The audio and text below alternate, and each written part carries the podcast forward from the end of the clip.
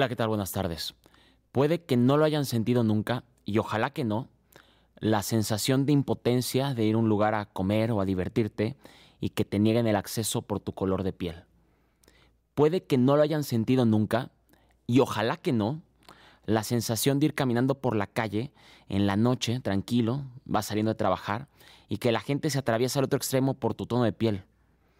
Puede que no lo hayan sentido nunca, y ojalá que no, el sentimiento de tristeza de que la familia de tu novio o novia no te apruebe o no te acepte porque tienes una pigmentación diferente a la de ellos. Hay gente que dice que el racismo en México no es un gran problema o que de plano no es real. Pero ese miedo de no sentirse aceptado, de no sentirse aprobado, y esa discriminación es real, puramente real. Y no hay datos falsos que lo diluyan.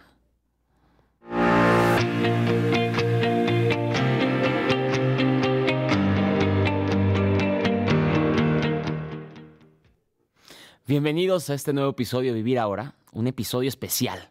Intentamos que todos los episodios sean especiales, pero en lo particular este me parece uno muy especial, donde tenemos unas entrevistas exclusivas con Andra, la famosa compañera que se hizo viral de que, pues no soy tu compañera, soy tu compañera. Tenemos una entrevista exclusiva con ella muy interesante. Y además abre un debate sobre el lenguaje inclusivo, que pues por eso mismo estamos todos hablando de ello. También regresa Mayor y Lozano esta segunda temporada con una sección igual de interesante. Y de plato fuerte, una entrevista, una entrevista especial, exclusiva además de vivir ahora, desde Tulum, al mi rey de mis reyes, al empresario telero, al actor, Roberto Palazuelos. Esto es Vivir ahora, el segundo programa de la segunda temporada. Empezamos.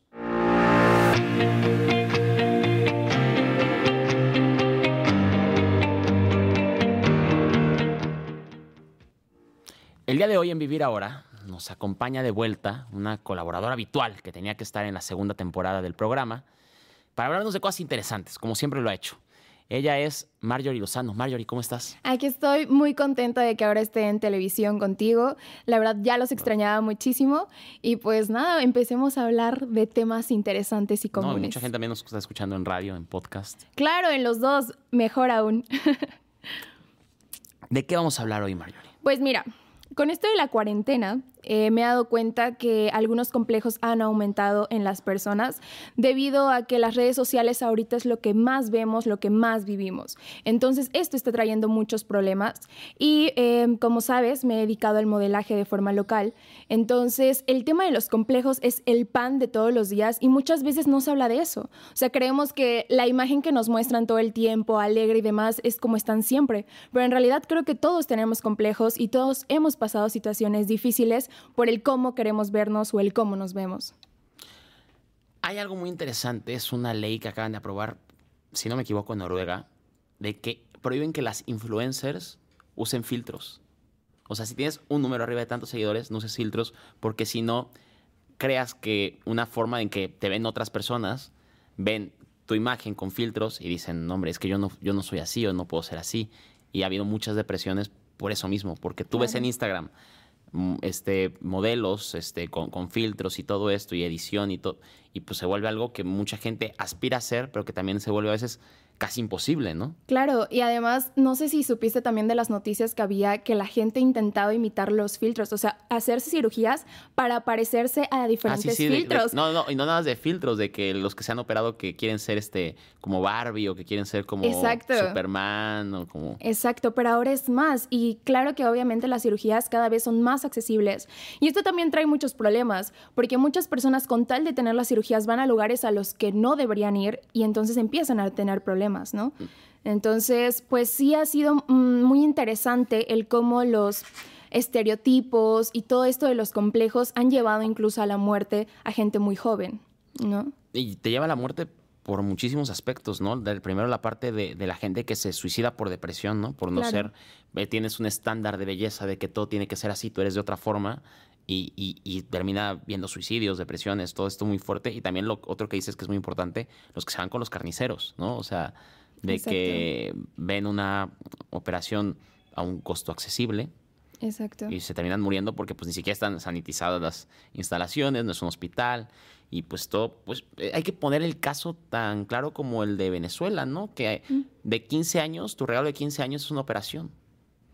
Entonces, digo, yo creo como, como punto de vista personal que, que las operaciones, si tú te quieres arreglar algo del cuerpo, pues cada quien es libre de hacerse lo que quiera. El Claro. problema es que lo hagas por las razones equivocadas, ¿no? De que Exacto. porque quiero ser tal o porque me hace falta esto de, de esta forma. Y pues te digo, lo de Venezuela es impresionante. 15 años y tu regalo es una operación de, de aumento cualquier cosa. gusto, o de lo que sea, o de... ajá. Sí. Es muy impresionante cómo siempre... Y sobre todo las mujeres, ¿eh? Porque si lo, te pones a pensar, las que, se- las que les regalan estas operaciones son mujeres, o sea... Que hasta eso está mal, ¿no? Porque de cierta forma se cree que la mujer tiene que ser perfecta a- de cierta forma y los hombres que han hablado, ¿no?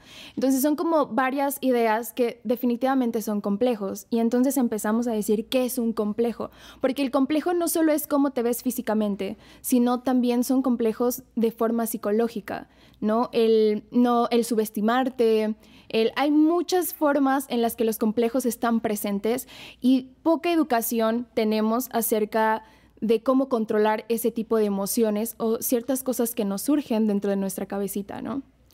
Pues mira, lo que pasa con los complejos es que a veces los tenemos muy normalizados, ¿no? Como esta onda de, de sentirte menos por X o Y razón. En el caso específico que hablas del, del modelaje, seguramente desde saberte alguna anécdota o algo. de Demasiadas, creo yo. Pues adelante. Claro. Eh, mira, cuando recién inicié en esto del modelaje fue sin querer. Es como el que te engañas a ti mismo, ¿sabes? Yo dije, ah, quiero ir a un curso de modelaje para aprender a caminar, cuando realmente lo que quería era estar frente a cámara, era posar, ¿no? Pero lo veía complicado porque durante pues parte de mi adolescencia sufrí mucho bullying. Entonces, que si era plana, que si estaba fea, ¿no? Que si tenía los dientes muy grandes, etc. Entonces, de ahí meterte a la boca del lobo, donde eso es lo que vende, el cómo te ves, sí era algo complicado. Lo que me ayudó a agarrar confianza fueron aquellas personas que no creyeron en mí y que me criticaban directamente, así duro y a la cabeza. Y como soy muy terca, entonces eso me ayudó. Y pues una de las historias eh, fue la primera, o sea, que más me ha marcado y que es la que les voy a compartir hoy. Y es que cuando empecé había chicas que eran mises, ¿no? Y las mises obviamente tienen aspectos más cuidados, no digo que todas sean así, si no me van a estar apedreando, este, pero eh, empecé, era mi, primer mi segunda pasarela, Obviamente era una pollita, o sea, yo ni sabía, ¿no? Que era un carrusel, ¿no? Que es cuando todas van en una hilera, ah, de ese tipo Pues yo de tampoco cosas. sabía hasta ahorita, entonces... Sí, el carrusel. Yo me estaba es- imaginando lo de... los caballitos Los juegos de la vueltas, feria, sí, claro. no, este es cuando todas las chicas con los outfits de los diseñadores pues caminan en una línea, ¿no? Y dan una vuelta. Entonces, pues yo no sabía y no entendía muchas cosas y las recibí críticas muy duras y groseras que no voy a decir al aire, pero que eso me dijeron, bueno, o sea, si realmente me están criticando, si realmente me están diciendo este tipo de cosas, es porque algo está llamando la atención de lo que estoy haciendo, ¿no? Entonces, eh, de ahí me enfrenté a diferentes etapas de mi vida en donde bajar de peso de forma no adecuada, precisamente por querer encajar, ¿no? Entonces era, no comía bien, eh, ya me empezaba a notar como deshidratada de la piel, muchas de esas cosas por presionarme. Y de repente ahí fue donde explotó todo, porque primero era, estás muy subida de peso, ¿no? Que pues mi cuerpo entra dentro de las medidas normales, ¿no? Entonces dije, ok, empiezo a bajar de peso, empecé a bajar de peso y fue, no, es que ya te pasaste, ¿no? Es que ahora tienes que volver a subir. Y fue donde dije, a ver, o sea, ya voy a hacer como yo me sienta bien. No voy a tener dietas, no voy a hacer ejercicio solo por cómo me veo, sino el cómo me siento, porque yo no aguantaba, de verdad me sentía muy mal, muy débil. Entonces me empecé como a alimentar mejor con especialistas y todo, y ha sido un proceso en el que digo, vaya, esto es sentirse bien sin estresarme de lo que me digan, y es como, si voy con un fotógrafo, un diseñador y me dice, "Mm, es que estás pasada de peso, es que el vestido no cierra, lo siento, no soy para ti, ¿no? O sea, los diseños no van conmigo. Pero hay gente que me dice, oye, es que tu cuerpo es justo lo que necesitamos. Entonces es esa parte de entender que tú debes de dejar ser tu cuerpo. No te vas a exigir ser talla cero cuando tu cuerpo no es para eso, porque ahí vienen los problemas. Y tampoco vas a exigirte porque hay gente que quiere ser curvy. O sea, también está esa parte que son súper delgaditas y quieren ser curvy. Tampoco te los vas a exigir si tu cuerpo no te da, porque se empiezan a meter cosas, inyectan, etcétera, ¿no? Entonces es entender cómo es tu cuerpo, cuidarlo, sentirte bien y trabajar con ello. Y de verdad que conforme avanza el tiempo te das cuenta que no lo único que importa es el cómo te ves, sino el cómo utilizas ¿no? tu, tu cabeza, el cómo te expresas, el cómo eres con la gente. A veces te da más palomitas que verte súper bien, ¿no? Y está esa parte que a nosotros nos da mucha risa, el de, um, es la típica chica linda, pero que es grosera. Y aunque esta es muy linda, pero si no sabes posar, pero si no sabes entender el concepto de la marca, no va a funcionar, ¿no? Entonces hay trabajo para todos. Eh, sí considero que hay ciertas líneas, ¿no? Que no hay que cruzar para estar en el medio, pero con actitud y, y de verdad echándole ganas y proponiendo y solucionando puede ser diferente y llegar a tener pues proyectos. Mencionas algo muy interesante y, y, dices que todo esto que te pasó a ti fue al inicio, ¿no? De, claro de esto. ¿Caíste en depresión en algún momento? Ay, por supuesto. Por supuesto. Me atrevería a decir que un paso del suicidio. Por lo mismo de los complejos. Por lo mismo de los complejos y eh, el hecho de también que, que llegara el encerrarnos, ¿sabes? Es algo complicado. O sea, de repente tienes, vivimos tan deprisa. Y eso que somos una ciudad pequeña, ¿no? No estamos hablando de Puebla, Ciudad de México, México Monterrey, donde todo es a las carreras pero vivimos deprisa. Entonces somos como pequeños robots, o yo era como un pequeño robot de me levanto a la escuela, salgo, gimnasio, salgo, voy a comer esto. Y al día siguiente, y al día siguiente. Entonces cuando de repente me encierran, no, porque llegó algo nuevo y tienes que estar ahí. Tus pensamientos empiezan como una máquina a producir, a producir, a producir. Y me di cuenta que no estaba viviendo como yo quería, que estaba haciendo cosas que no quería. Y entonces fue donde, pues tu mente se quiere mantener ocupada, ¿no? Ni Netflix te salva, o sea, ¿no? Entonces sí llegué como a tener problemas, pero considero que es bueno que si te llegan pensamientos así los identifiques, trabajes sobre ellos y pasando eso definitivamente vas a ser mejor y definitivamente vas a ser más feliz. Y eso es lo bueno, ¿no? El caerte y el típico de levantarte, ¿no? Claro, ¿no? Y tener pensamientos así de fuertes, sobre todo con la depresión, también el encierro que afectó a muchísima gente, que fue algo impresionante. El, como tú dices, saber encontrar esos pensamientos y saber cómo canalizarlos para que solo sean eso, ¿no? Exacto. Pensamientos. Regresando a la parte de, los complejos, ¿qué pasa, por ejemplo, no nada más en el mundo del modelaje ni nada de eso, o sea, entre las mismas mujeres, cuando, o incluso también comentarios de hombres hacia mujeres, cuando critican o esta cosa que se llama el body shaming, ¿no? De, de, hablar mal de alguien o burlarse de alguien por algo de su cuerpo. ¿Cómo podemos evitar eso? Eh, ¿Pasa seguido? ¿Te ha pasado? Sí, por supuesto. Indudablemente. No, y a veces de las personas que menos te lo esperas. Y mm, creo que aquí es algo, una frase que a mí me ha ayudado muchísimo, es que eres más de cómo te ves. ¿Me explico?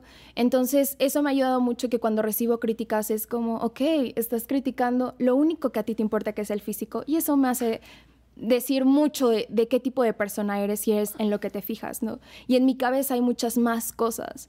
Entonces, eh, si alguien empieza en el mundo del modelaje, si a alguien le interesa o cualquier otra cosa que dependa del físico, yo recomendaría que, que entiendan que son más, ¿sabes? Que busquen algo distinto. ¿Qué, ¿Qué diferencia una modelo de otra? Las ganas, la actitud, la disposición y el solucionar. No esperar que, ay, atiéndanme, porfa, ¿no? Porque también lo hay. Es como, ok, no llegó el fotógrafo, deja y le hablo a mis contactos y busco uno. Ok, ¿quieres una sesión? Busquemos una temática. El llevar las cosas más allá cambia mucho. Y eso me ha ayudado con los complejos, porque a veces es como, ok, no tengo esa talla, pero con mi talla puedo hacer esto, ¿no? O con mi estatura puedo hacer eso. Es parte de la creatividad. Algo que también me gustaría tocar, estamos hablando de los comentarios, ¿no? Y todo esto que del body shaming y todo. Hay una cosa que, que, que es muy familiar, ¿no? De que tú llegas, no sé, a la cena de Navidad o algo así, que, oye, como que estás más llenito, ¿no? Esos comentarios pasivo-agresivos. claro. O sea, eh, tiene otro nombre, no los puedo decir, pero sí, o sea, los... Claro, es, está Molesta quedito. No sé si has visto la regla que está de moda. Que si vas a hacerle un comentario a alguien y no puede modificar eso en cinco minutos, mejor no le digas nada. Ejemplo, yo te puedo decir, oye, Rodri, estás despeinado, te ayudo, ¿no? Y ah, sí, gracias. Pero yo no te voy a decir, oye, Rodri, este, estás pasado de peso, ¿no? Porque no lo, vas a cambiar en... Sobre todo, ¿no? No lo vas a cambiar en cinco minutos. Creo que tendemos mucho a echar para afuera y poco a interiorizar, ¿no? y poco ver lo que nosotros estamos haciendo. No sé por qué, no sé si es una moda, no sé qué está pasando con nosotros, pero el hecho de, de que si vas a hacer un comentario, ¿con qué fin? Pensar, ¿con qué fin? Y si tú lo estás recibiendo es con qué fin lo hace, ¿no? O sea, realmente te va a afectar lo que esté diciendo alguien externo. Y principalmente en los complejos o en esto del modelaje, yo siento que lo principal es tu mente. Porque si no estás bien de tu autoestima, no vas a aguantar. Porque a cualquier comentario va a haber problemas, ¿no? Entonces, eh, los comentarios son malos de todo tipo, o sea, fotógrafos, diseñadores, modelos, también hay gente bellísima, o sea, mis mejores amigos están en el medio, pero hay gente que también está pasando por algo seguramente y te atacan, ¿no? Y debes de entender que mi regla es, hay más fotógrafos que estrellas, hay más modelos que estrellas. Sí, o sea... Yo me la sé de otra forma. sí, sí, pero no lo vamos a decir así aquí. Este, hay más de todo. Entonces no tengas miedo a decir basta, a poner límites, a decir que no, o a buscar, si aquí en Jalapa no se te dio, inténtalo en otro lugar. Y el punto es que para cumplir tus sueños, no solo hay un camino, hay varios. Unos van a ser más difíciles que otros, pero el punto es llegar ahí, ¿no? Entonces, que no se detengan por el que dirán, porque si hacemos eso, vamos a llegar a los 40 infelices por estar haciendo lo que los demás dicen que hagamos, ¿entiendes? Pues Marjorie, muchísimas gracias por habernos acompañado. Qué gusto que hayas regresado a la segunda sí, temporada. Me da mucho gusto y seguramente te estaremos viendo más aquí en, en, esta segunda temporada. Pues muchísimas gracias a todos, de verdad los quiero y pues gracias por escucharme. Mario Lozano en Vivir Ahora.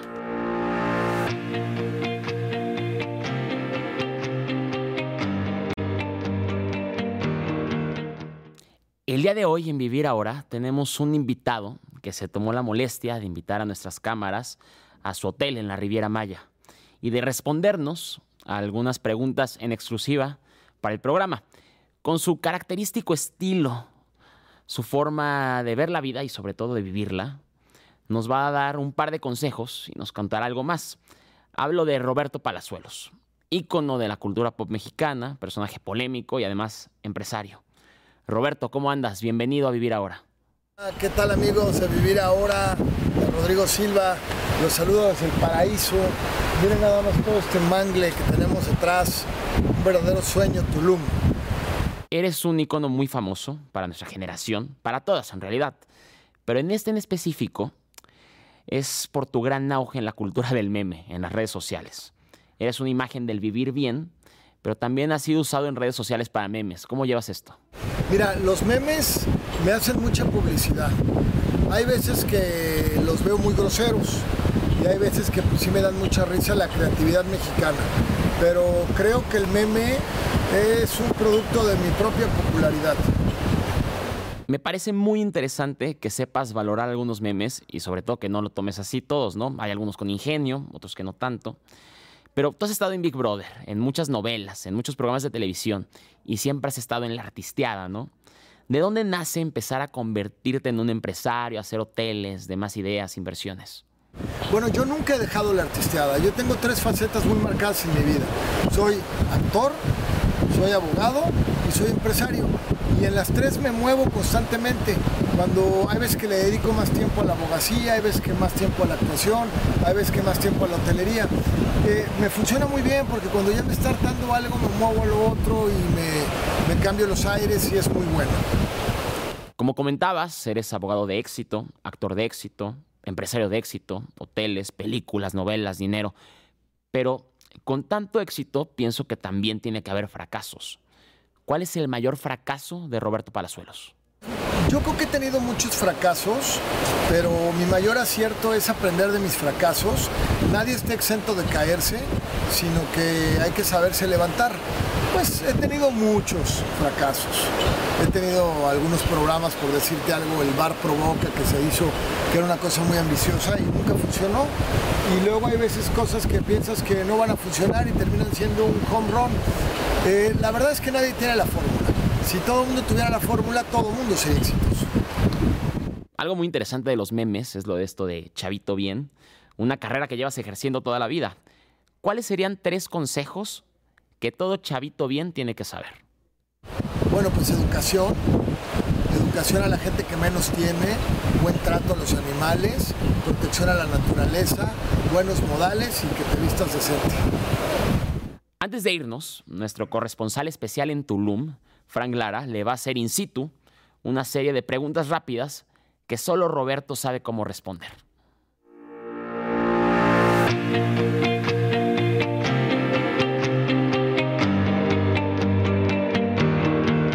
El vivir ahora no solo es que las personalidades nos cuenten lo que han vivido, sin valga la redundancia. El vivir ahora es también cómo las personalidades llevan su estilo de vida. Yo estoy aquí con Roberto Palazuelos, el mismísimo Diamante Negro, en su casa Diamante K. Roberto, yo te haré una serie de preguntas rápidas. Tú me tienes que decir qué prefieres. Ok, va. ¿Miami o Cancún? Este, los dos, voy y vengo todo el tiempo. ¿Ciudad de México o Tulum? Tulum, ¿Qué es lo que más te relaja de Tulum? su naturaleza, el contacto con la naturaleza, el, el que no haya mucho concreto y que la gente es más relajada aquí. ¿Considerarías que te estresa ir a la Ciudad de México? ¿A quién no le estresa ir a la Ciudad de México? ¿Cuál ha sido la aventura más emocionante que has tenido en Tulum? Pues yo creo que la más emocionante fue llegar cuando estaba completamente virgen, cuando no había calles, cuando vi una, una belleza de la madre tierra enorme. ¿Y dónde pasas más tiempo al año? Soy muy nómada, me muevo mucho. Siempre estoy en constante movimiento. Tengo siete casas. ¿Ninguna de esas es tu favorita o tienes una en particular? Todas, todas son mis favoritas. Roberto, yo te agradezco muchísimo y ustedes saben, eso es algo que espera. Una última pregunta. Dime, ¿Qué consejo darías para ser un chavito tipo bien? pues ser educado, ser decente, respetar a la gente, respetar la flora y la fauna, a los meseros, a los perritos, a los gatitos. El respeto es lo más bonito, es lo que demuestra la educación. Visita en Tulum, Dios los bendiga. Yo soy Frank Lara y estoy junto a Roberto Palazuelos y estaremos viviendo aquí y ahora. Gracias. Solo Roberto sabe responder así esta ronda de preguntas. Gracias Frank, gracias Roberto por la entrevista y seguimos con el programa.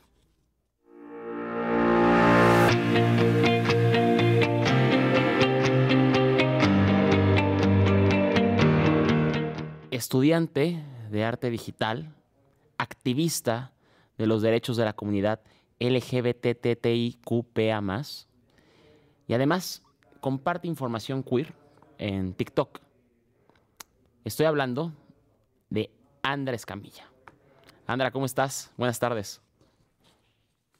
Hola, muy bien, gracias por invitarme. ¿Cómo están ustedes? Súper bien, gracias a ti por aceptar la invitación.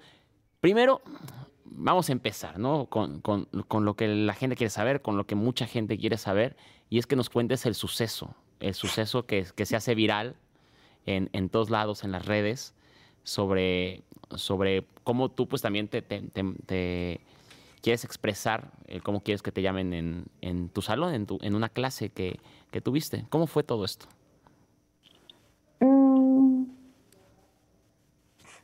Bueno, fue bastante extraño porque mm, creo que fue una ocasión bastante rara. Fue algo como que nu- nunca sucede en el salón. Y entonces, pues yo estaba ahí normal ese día y de repente como que eh, teníamos un chat grupal y en el chat empiezan a corregirme cuando van, eh, todos los mensajes que estaban en lenguaje inclusivo y yo como, ok, qué raro. Y entonces este chico me llama compañera en el chat eh, y luego me dice de ella. Y entonces le, le corrijo tres veces en el chat Y a, ese chavo ya le había corregido como 10, 15 veces en lo que llevábamos del semestre. Y entonces me hice compañera mientras estábamos hablando de algo como... Estábamos hablando de aguacates en la clase, porque de eso era la clase, y era como... Y entonces obviamente me quedé así por un segundo y luego fue como... no, no sé, supongo que tuve una un esto, ya saben, como cuando te da un mental breakdown, no sé cómo decirlo en español, pero básicamente todas las emociones de ese día y de todas las veces que pues ya me habían llamado por el pronombre incorrecto y entonces me solté a llorar y entonces le dije como, no soy tu compañera, soy tu compañera y así surgió el meme. ¿Sentiste que te estaban atacando? A comparación de otras veces en las que un, es normal, es normal que cualquier persona se equivoque, eso siempre sucede y lo entiendo completamente, pero esa vez ellos ya me estaban corrigiendo en el chat, entonces fue como, ok, ¿qué está sucediendo? Y en el momento en el que me solté a llorar, no lo pensé, de hecho no, no pensé que me estuvieran atacando hasta después de dos semanas cuando reviví los hechos en mi cabeza y fue como, un segundo, pero como no, te, no, no les conozco, tan bien como para saber si realmente me estaban, me estaban atacando. Entonces, eh, yo pensaré que fue un errorcito, nada más. Diste el beneficio de la duda, ¿no? Sí. Muy bien. Oye, ¿qué opinas de la gente que dice o usa como argumento que el lenguaje inclusivo no está aprobado por la Academia Mexicana de la Lengua o la Real Academia Española? La RAE, la famosa RAE. La famosa RAE. Yo opino que yo entiendo que quieran sacar un argumento válido, pero el gobierno dice cubrebocas. Cubrebocas no está en la RAE. En la RAE está como mascarilla quirúrgica y todos le decimos cubrebocas. Entonces, hay tantas palabras que no están en la RAE.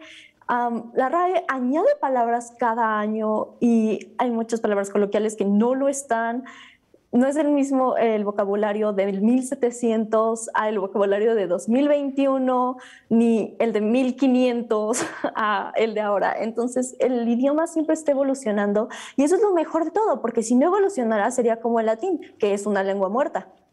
Sí, el, español está en constante evolución, ¿no? El lenguaje siempre ha estado en constante evolución. Es como la palabra murciélago, de hecho la, la, forma correcta o la que antes era correcta era murciégalo, y esto es algo real, pero sí, eh, eh, va en constante evolución, ¿no? Impreso, imprimido, todo esto. ¿Por qué es importante el uso de este lenguaje?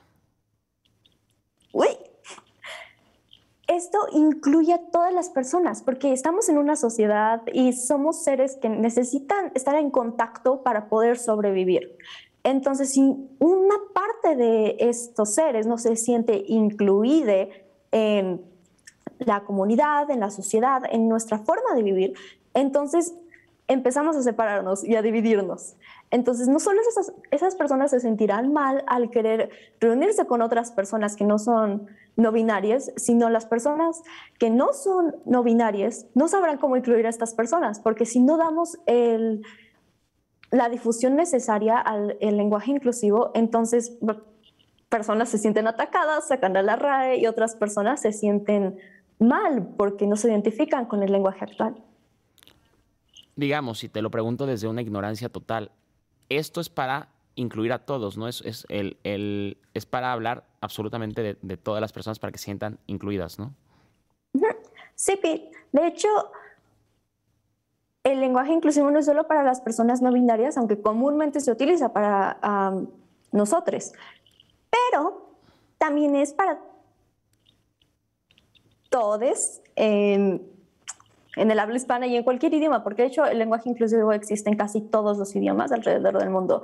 Entonces, no solo incluye a las personas nominarias, también incluye a mujeres y hombres, porque cuando decimos todos, como que solo estamos quedándonos en el masculino, pero cuando decimos todos, como la E es neutral, entonces incluimos a todos, todas y todes. Sí, ¿no? La mayoría de los políticos actualmente en el mundo dicen todas y todos, ¿no? Entonces es como esta evolución la que, la que comentas acerca del, del, lenguaje inclusivo y usarlo de esa forma. Una pregunta para, para la gente que tal vez no sepa y, creo que es importante tenerte aquí como, como activista de los derechos de esta, de esta comunidad tan grande, es para los que no saben, ¿qué es una persona no binaria? Uy, Una persona no binaria es aquella que se identifica parcial o no se identifica con los géneros binarios. Los géneros binarios son femenino y masculino. Okay. Y entonces tenemos estas identidades que se forman a partir de identificarse parcialmente entonces, aquí tenemos una parte de las identidades no binarias que serían el tercero, cuarto, quinto género, y entonces luego están otros géneros que no se identifican con ni ninguna de las identidades de las identidades binarias o inclusive de las no binarias que ya existen, entonces crean más identidades. Entonces, una persona no binaria es aquella que no se identifica con los géneros binarios o que se identifica solo parcialmente pues eso yo creo que nos ayuda a, todo, a todos a entender un poco más la, información, ¿no? Y, me agrada mucho que lo estés contando porque pues así todos vamos a poder saber cómo referirnos y, poder hablar de una forma que también no haga sentir este, incómoda a las demás personas, ¿no? Que creo que es algo, que creo que es algo muy, muy importante. Pero algo que también me gustaría saber, y, y seguramente es algo con lo que has estado lidiando, es el hate de las redes sociales. ¿Cómo llevas eso? ¿Cómo llevas que en Twitter o en Facebook y en todos lados, pues haya mucha gente que pues simplemente no, no es tal vez capaz de, entender tu postura y la única forma que encuentra para expresarlo es, pues ahora sí que mentando a la madre y diciéndote mil cosas? Sí, Facebook fue un caso particular para mí porque ahí fue donde me doxtearon. Entonces tuve que bajar totalmente Facebook y pues, o sea, ya no tengo cuenta ya mi cuenta de Facebook, la que tenía antes de todo esto, falleció, pero bueno.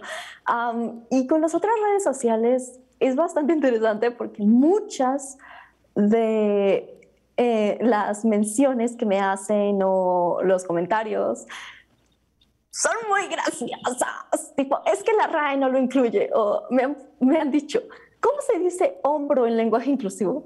y hombro no tiene lenguaje inclusivo, entonces me río mucho. La mayoría de los comentarios son súper graciosos, aunque sí hay otros que creo que en las últimas semanas ha habido más comentarios que es como, ok, tú no eres de mis haters cotidianos, ¿verdad? No, no, tú no lo eres, tú eres nueve. Porque si hay algunos que están bien hardcore, es como, ok, ¿tú quién eres? ¿De dónde vienes?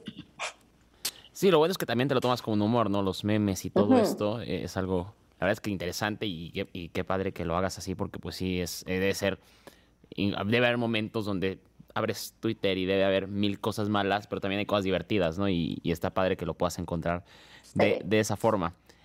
Ahora, ya han pasado unas semanas de esto. Ya te volviste una personalidad pública, ya tienes tu TikTok, hablas de lo que te interesa y de lo que tú quieres compartir a través de tu TikTok, que eso es algo muy válido. ¿Cómo te sientes ahora de que ya tu mensaje llega a muchísima más gente? Ay, la verdad, voy a ser sincera en esto, me siento muy bien y muy emocionada. ¿No sabes cuánta alegría me da saber que hay personas que están viendo esto, que ¿Cuándo fue? Antier llegué a los 100 mil K, literalmente. Ah, bueno, es que les digo 100 mil K, no porque sean muchos, sino porque son 100 mil y luego digo el K. Entonces es como que, o sea, nunca me imaginé que pasaría. Entonces, eh,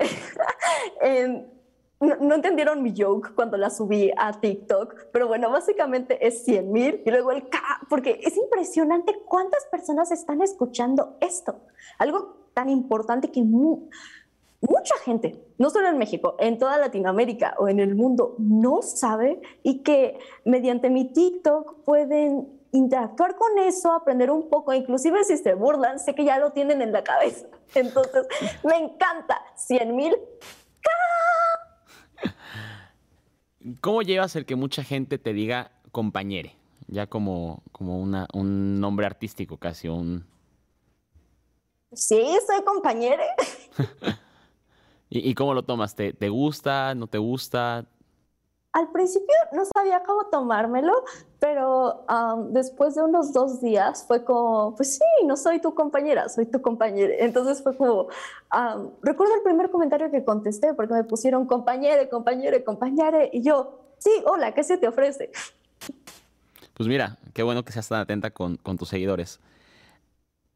Hay otra gente que también usa otro tipo de argumentos como que el braille es un lenguaje más inclusivo que el lenguaje inclusivo. Eso yo lo he visto en todos lados en, las redes. ¿Qué le dices a esa gente? El braille no es más inclusivo que el lenguaje inclusivo y no es menos inclusivo. Estamos en el mismo nivel porque somos dos tipos diferentes de inclusión.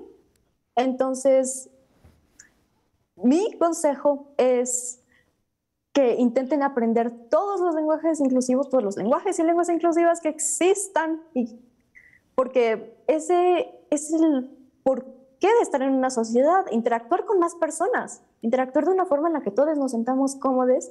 Entonces, si encuentran un lugar que enseñe braille, díganme, porque yo también he querido aprender desde hace un buen. Sí, la verdad es que es muy interesante, ¿no? Y, y hacemos sentir incluidas a las demás personas, que creo que es más que nada por donde tú vas, ¿no? Con el, con el lenguaje inclusivo. Hablando del lenguaje inclusivo, que es el tema por el que se hizo todo, es, ¿tú por dónde crees que vaya a ir el lenguaje inclusivo? ¿Cómo ves el lenguaje inclusivo en 10, 20 años? A mí me gustaría que se enseñara en la escuela. ¿Tú crees que está en la escuela? ¿Tú crees que hablemos todos este, usando el lenguaje inclusivo? ¿O crees que va a llegar un momento en que también va a haber otra gente que, va a seguir como impidiendo que este, que este lenguaje vaya evolucionando? Mm, creo que habrá de todo, porque si bien están las personas que todavía no aceptan el todos y todas, entonces cuando el todo se vuelve algo más cotidiano, de seguro también van a estar esas personas que dirán, ¿sabes qué? Yo no voy a decir eso. Y entonces será como bueno, yo realmente espero que estén las escuelas, porque recuerdo que cuando yo era chiquite, en una clase sí vimos el leye, pero fue una clase en primaria y ya después de eso como que no volvimos a verlo y eso fue porque una compañera preguntó sobre leye. Pero mm, desde ese momento como que no lo había escuchado hasta la prepa, entonces a mí me gustaría que a nivel universidad, prepa, en los trabajos, en los resorts, en cualquier lugar, hasta en la tienda de helados dijeran como, bienvenidos todos. Dinos, ¿qué vas a seguir haciendo? Ahora que ya eres activista, que eres imagen pública, ¿qué vas a hacer para que la gente pues escuche tu mensaje? Quiero llevar este mensaje a muchísimas más personas, más regiones de México. me gustaría mucho apoyar proyectos que lleven el lenguaje inclusivo a otras partes del mundo, tal vez partes en las que todavía no se, no se conoce el lenguaje inclusivo, porque hay muchas áreas, México, Latinoamérica, en las que no hay lenguaje inclusivo. Entonces, me gustaría poder llevarlo y aparte seguir con todos estos TikToks, yo quiero seguir con la inclusión, también quiero seguir documentándome porque siento que eso es muy importante y meterlo más en mi área de, en mi área de trabajo, porque yo estoy en animación, yo voy a ser un animador y en México como que no hay tanta, en cualquier área de trabajo, no hay lenguaje inclusivo tan presente, pero en animación creo que mucho menos. Entonces me gustaría llevar cualquier tipo de inclusión en el que pueda apoyar a, los cines.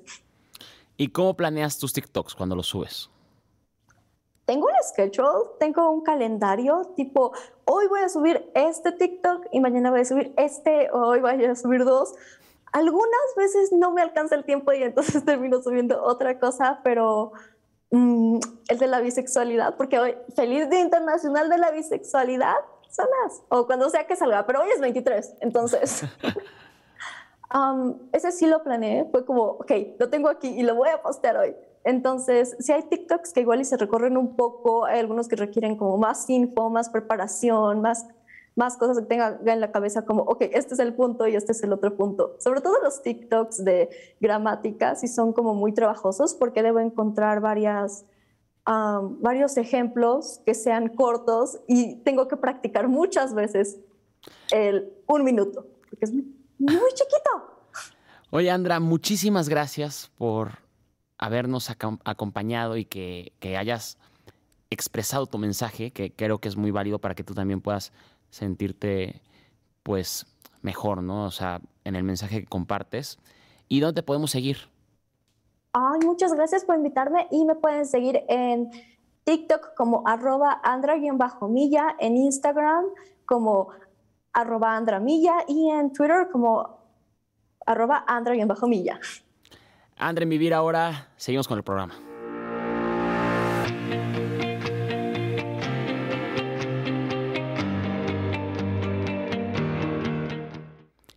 Imagínate tener que dejar tu casa, tener que dejar a tus perros, tener que dejar tu sillón de toda la vida, tener que dejar a tus vecinos porque tienes que huir o porque simplemente no tienes que comer.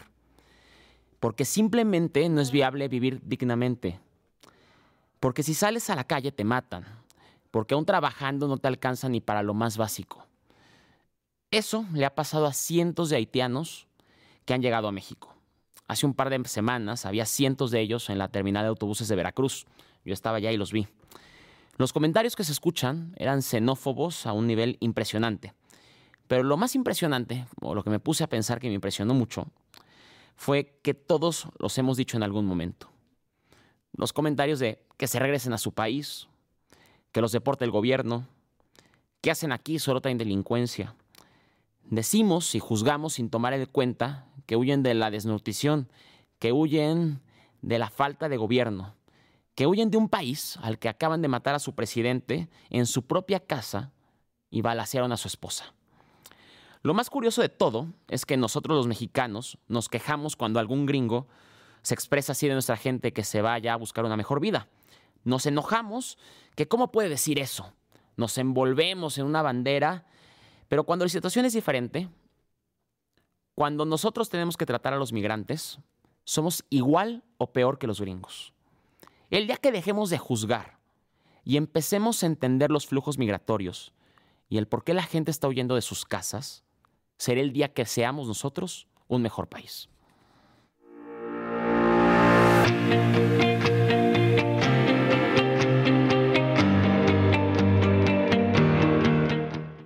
Muchísimas gracias por habernos acompañado en el segundo programa de la segunda temporada de Vivir Ahora. Hoy escuchamos muchas historias muy interesantes. La de Andra, que se hizo viral con lo de compañere. Escuchamos y vimos a Roberto Palazuelos con sus consejos desde su hotel en Tulum. Hablamos con Marjorie Lozano de temas muy interesantes que, deben de ser escuchados. Y también pudimos platicar un poco de los migrantes y el racismo. No te olvides que este programa lo puedes ver y escuchar a través de todas las plataformas digitales disponibles, desde YouTube hasta Spotify, Apple Podcast y también pues, en las plataformas digitales de Radio Televisión de Veracruz.